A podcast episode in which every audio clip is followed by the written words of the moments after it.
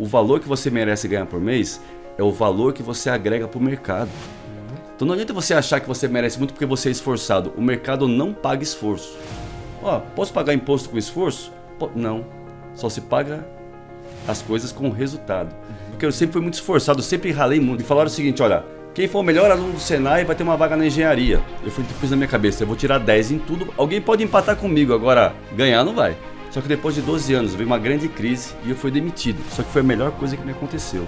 Que é perfeitamente possível você faturar seu primeiro milhão, não de forma fácil, mas de forma eficiente, não tão rápido quanto o pessoal fala por aí, mais rápido. Comecei a trabalhar com 14 anos de idade. Como eu venho de uma família muito simples, e meu pai era caminhoneiro, então realmente passamos muitas dificuldades, eu cresci com o seguinte mindset. Meus pais falavam o seguinte: Olha, Pedro, você não vai é, arriscar ser autônomo ou empreender. Seja um executivo. Então estude e vá para uma grande empresa. Eu comecei, eu acreditei. Aí com 14 anos de idade, eu fui trabalhar na Mercedes-Benz do Brasil, no Senai. Fiquei 12 anos ali e subi rápido, inclusive porque eu sempre fui muito esforçado, sempre ralei muito. E falaram o seguinte, olha, quem for o melhor aluno do Senai vai ter uma vaga na engenharia. Eu falei, pus na minha cabeça, eu vou tirar 10 em tudo, alguém pode empatar comigo, agora ganhar não vai. E aconteceu isso. E eu fui para engenharia e tinha um ótimo salário. Só que depois de 12 anos veio uma grande crise e eu fui demitido. Só que foi a melhor coisa que me aconteceu. Então muitas pessoas podem pensar, caramba, perdi meu emprego e agora? De repente pode ser uma grande oportunidade.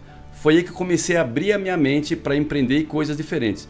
Só que eu ainda fui buscar emprego. E aí eu fui convidado por uma multinacional alemã para ser diretor dessa multinacional alemã. E fui diretor dessa multinacional alemã aqui no Brasil. Eu com, tinha um pouco de recurso, porque eu tinha o salário dos sonhos. E quando eu pedi a conta, o pessoal falava assim para mim: Pedro, você tem certeza que você vai pedir a conta para empreender? Você tem o salário que todo mundo quer, um emprego dos sonhos, diretor de multinacional aqui no Brasil. Eu falei: sim, porque eu tenho certeza que esse não é o meu caminho. Meu caminho é outro. E eu pedi a conta. Eu tive uma grande crise de estresse trabalhando, porque eu trabalhava e não tinha propósito eu trocava tempo por dinheiro. Eu era muito eficiente no que eu fazia, tanto é que eu cheguei a diretor de uma multinacional, só que eu trocava tempo por dinheiro. E se você ficar trocando tempo por dinheiro e achar que tudo é na força do seu braço, quando existe algo maior, não importa se você empreende, não importa se você é CLT, você vai ter problemas. E eu tive uma grande crise de estresse. E aí, onde eu saí dessa crise de estresse? Eu fui uma vez só no, no, no psicólogo, uma consulta única. E eu fui lá para é assim, para ele passar a mão na minha cabeça. Eu fui lá e falei, não, olha, eu trabalho demais, eu tenho tantas, uma carga horária assim, eu tinha 2.500 funcionários que eu era responsável aqui no Brasil. E aí eu esperava, ele falou, não, é verdade, você trabalha muito. Ele falou o seguinte para mim, tem gente que vai para a guerra, volta mutilado e com a cabeça inteira. Uhum. Tem gente que volta inteira, mas com a cabeça mutilada. Tudo depende do quanto de pressão que você aguenta. Hum. Eu falei, caramba, o problema está em mim, não está na carga de trabalho. Uhum. E aquilo caiu como.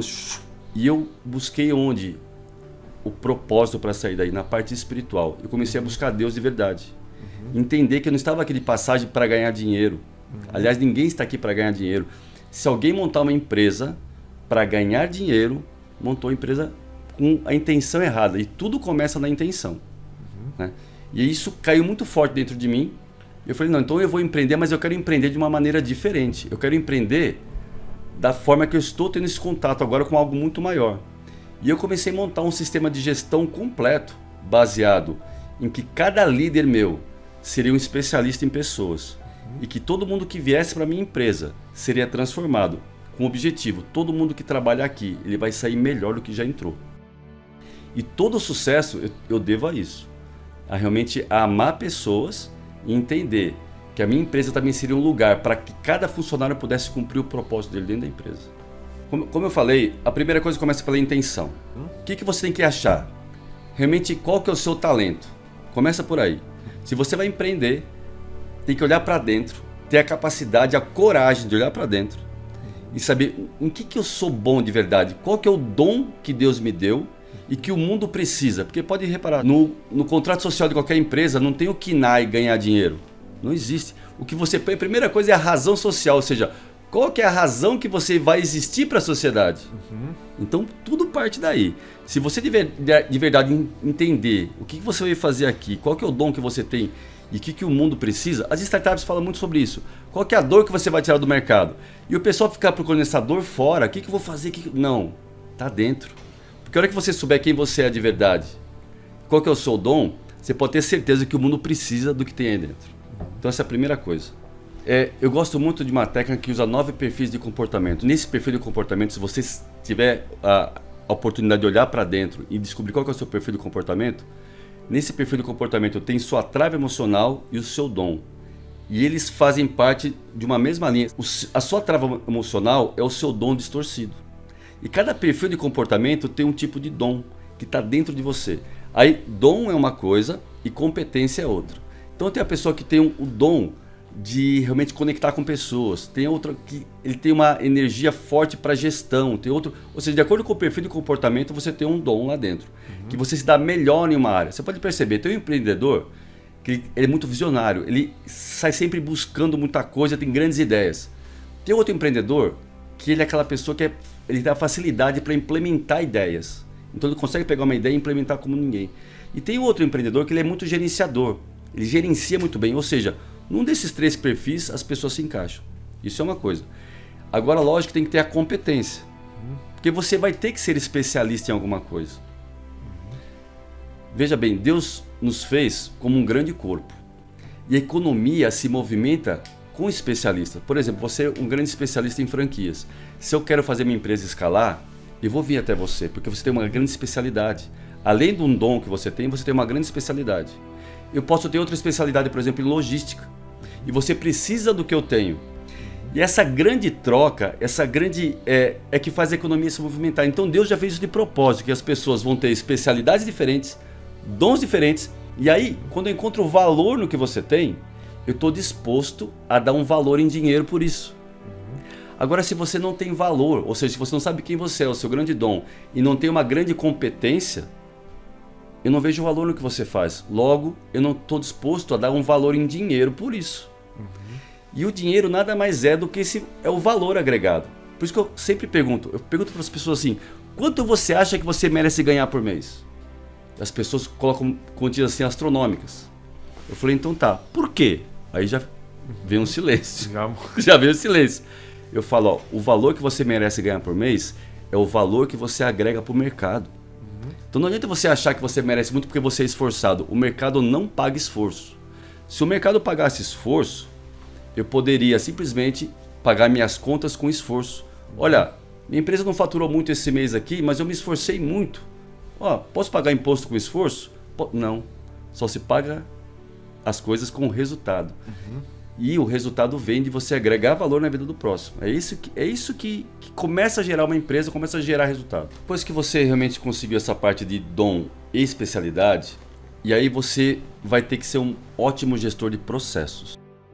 Veja bem, quando você vai montar uma empresa, você tem que ter mapeado os processos, até para você poder contratar as pessoas corretas para cada tipo de processo.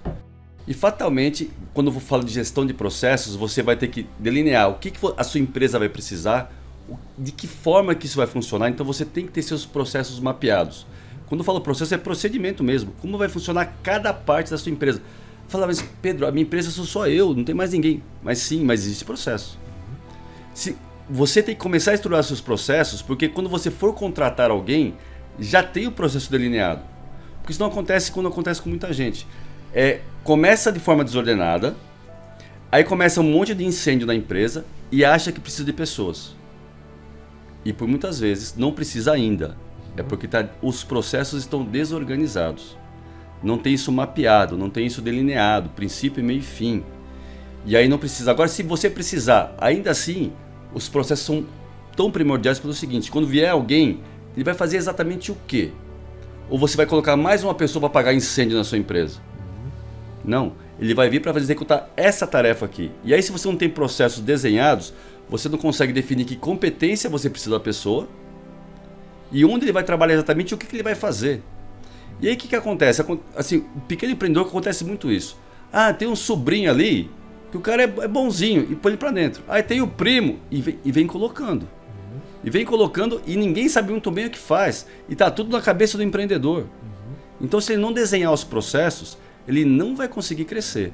Mesmo se ele for único, ó, eu sou eu SA, não tem mais ninguém na empresa comigo. Tem problema nenhum. Desenhe e mapeie seus processos. Para quando precisar, que logo, logo vai precisar, se você estiver organizado, você souber vai saber exatamente como colocar a pessoa em cada lugar para trabalhar. Tá? E, dentro, e aí, dentro de, de, de processos, você precisa ter indicadores de performance desde o primeiro dia da sua empresa. Onde você quer chegar? Você precisa ter os indicadores muito bem desenhados. Se você não mede, você não faz gestão. Você só faz gestão daquilo que você mede. Então precisa ter indicadores. E não adianta encher de indicadores. Ah, vou ter um monte de meta. Não. Tenha, um, tenha poucos indicadores, mas relevantes e que você vai tomar decisão com aqueles números. E assim, eu, eu indico quatro classes de indicadores. Um é indicador de cliente, ou seja, você medir como é que está a satisfação do seu cliente. Uhum. Aí você vai ter um indicador financeiro, um indicador de processo e um indicador de pessoas. Ou seja, o engajamento da sua equipe. Se você tiver quatro indicadores para começar, já está ótimo, não precisa mais do que isso. Uma planilha Excel é suficiente para isso. Tem um estudo que foi feito numa empresa é, inglesa, uma linha de produção, tá? que não tinha é, controle, tinha uma produtividade. E eles simplesmente colocaram algumas pessoas na linha de produção com uma camiseta escrito monitor, com uma prancheta na mão, não estava medindo nada. A produtividade aumentou em 16%. Se você medir de verdade, de olhar e colocar energia, porque não é só o medir, sabe? É você colocar energia onde você está olhando. Onde você olha e coloca energia, aquilo cresce. Uhum. Não tem como. Então, se você medir, olhar, acompanhar e fazer a gestão, aquilo cresce. Porque além de você olhar e com números, você consegue tomar a decisão correta. Tá? Uhum. Você colocando energia, aquilo, aquilo movimento. O seu sonho é alimentado pela sua atenção. Aqui eu acho que está o grande desafio de tudo: gestão de pessoas. É, porque a gestão de pessoas começa logo, o, o próprio empreendedor saber fazer a gestão própria. Então a primeira coisa é o gestor saber fazer a gestão dele e depois a gestão das pessoas. Porque a grande maioria dos empreendedores, eles pensam que estão engajando a equipe, mas eles estão manipulando a equipe. Porque engajar é diferente. Você não, Pedro, eu preciso motivar a minha equipe. O que, que eu faço para. Muita gente me pergunta: o que, que eu faço para motivar a minha equipe? Você não consegue motivar a sua equipe. Você não consegue motivar ninguém. Porque a motivação é uma coisa de dentro, ou seja, a pessoa ela é motivada a fazer algo quando ela tem uma necessidade, alguma coisa que para ela está incomodando, então ela se motiva ou ela tem um motivo para agir. E você não consegue gerar essa necessidade do seu funcionário, porque a necessidade é sua da empresa. Agora engajar é diferente. O que é engajar?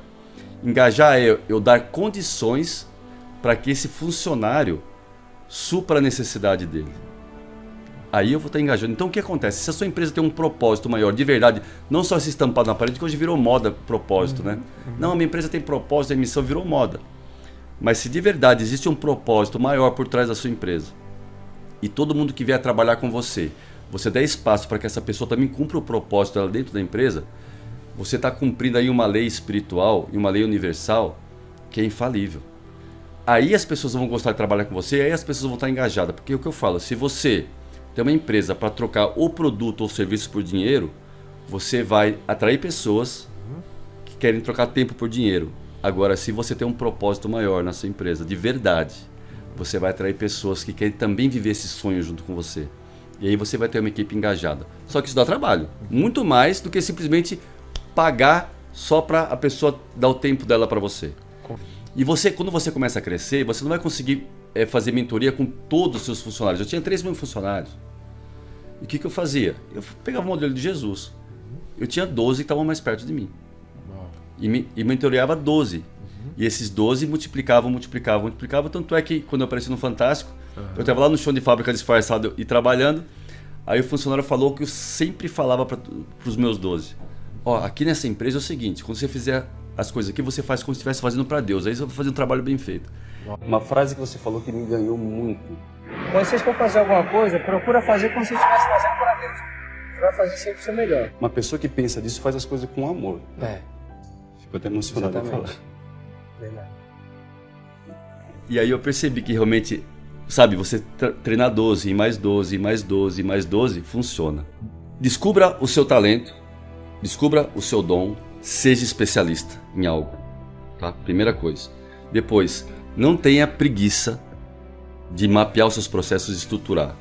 Meça constantemente o que está dando certo e o que não. O que não estiver dando certo, você pivota, né? ou então até abandona. E o que estiver dando certo, escale muito aquilo. Ame pessoas, porque só vai conseguir fazer gestão de pessoas quando você amar pessoas. E, no final, entenda que a sua empresa foi feita para transbordar nesse mundo e não só para você ter prazer, porque o seu trabalho é um chamamento divino não é um fardo. Quando você encarar trabalho como chamamento divino, as coisas vão fluir assim de maneira extraordinária.